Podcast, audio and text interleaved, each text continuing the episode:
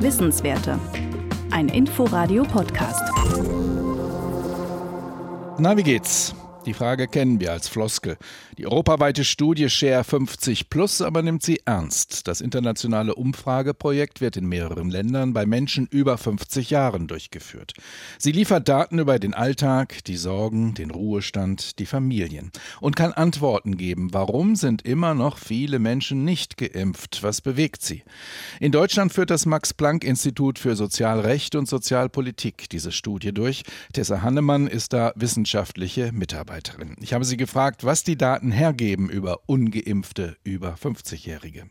In unserer Share-Studie haben wir feststellen können, dass unter unseren Befragten vor allem diejenigen, die finanziell schlechter gestellt sind, eher ungeimpft sind. Das heißt, die im untersten Viertel der Einkommensskala, aber auch Menschen, die subjektiv behaupten, dass sie es schwierig finden, über die Runden zu kommen, sind eher ungeimpft. Dazu hat das Arbeitsverhältnis auch noch eine Rolle gespielt, eben Arbeitslose waren sehr viel häufiger ungeimpft oder skeptisch einer Impfung gegenübergestellt. Und vor allem hat Gesundheit auch noch eine Rolle gespielt. Also Menschen, die schon eine Vorerkrankung hatten, waren sehr viel häufiger geimpft als Menschen ohne Vorerkrankung. Bleiben wir bei dem Faktor soziales Umfeld, soziale Lebensumstände. Gibt es eine Erklärung dafür, dass jemand, der weniger Geld in der Tasche hat, nicht zum Impfen geht? Das ist ja nun mal schließlich kostenfrei. Ja, das wird wahrscheinlich in den unterschiedlichen Ländern unterschiedliche Gründe haben. Wir haben nicht gefragt, warum die Menschen sich nicht haben impfen lassen, sondern wirklich nur geschaut, wer diese Menschen sind. Und ich glaube, damit hat sich eine Gruppe ganz gut herauskristallisiert und die werden in den unterschiedlichen europäischen Ländern wahrscheinlich auch unterschiedliche Hürden haben, um sich nicht impfen lassen zu können oder zu wollen. Spielt Bildung da auch eine Rolle? Ja, Bildung spielt auch eine Rolle.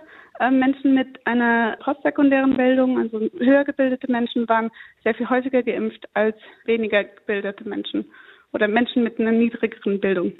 Und Frau Hannemann, wir kennen den Klassiker, Männer gehen nicht gern zum Arzt. Gibt es Impfunterschiede zwischen Männern und Frauen? Also in den Ländern, die wir uns angeschaut haben, waren die Frauen sogar seltener geimpft als die Männer und waren auch skeptischer den Impfungen gegenübergestellt. Warum konnten wir dann nicht erörtern, aber ein Einflussfaktor könnte natürlich auch die Debatte um AstraZeneca gewesen sein, die ja auch im Sommer noch präsent war in den Medien und die ja vor allem Frauen betroffen haben. Können Sie sagen, ob diese Menschen noch erreichbar sind durch die Politik, durch die Appelle, die wir immer wieder hören, lasst euch impfen oder ist es vorbei? Also ich denke, dass wir eine ganz gute Gruppe herauskristallisieren konnten, die spezifisch nochmal angesprochen werden kann. Und ich denke, da sind wirklich zugeschnittene Impfkampagnen, die diese Menschen direkt ansprechen und vielleicht auch schauen, was da für Hürden da sind, sehr viel erfolgsversprechender als Universalkampagnen, die alle Leute ansprechen. Was hat Sie denn bei den Ergebnissen am meisten überrascht? Ich glaube, am meisten hat überrascht, wie unterschiedlich doch die Impfquoten sind in den verschiedenen Ländern, wie unterschiedlich da auch die Skepsis gegenüber der Impfung ist und zeigt einfach, dass in allen europäischen Ländern oder in den meisten europäischen Ländern Impfung doch ein schwer debattiertes Thema ist und nicht nur in Deutschland.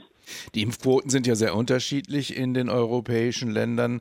Gibt es da starke Abweichungen, wer sich nicht impfen lässt bei den 50 plus? Nee, das Muster hat sich in allen Ländern relativ gleich verteilt. Also es sind überall ungefähr die gleiche Zielgruppe. Mit Tessa Hannemann habe ich vor der Sendung gesprochen. Sie ist wissenschaftliche Mitarbeiterin am Max-Planck-Institut für Sozialrecht und Sozialpolitik. Wissenswerte.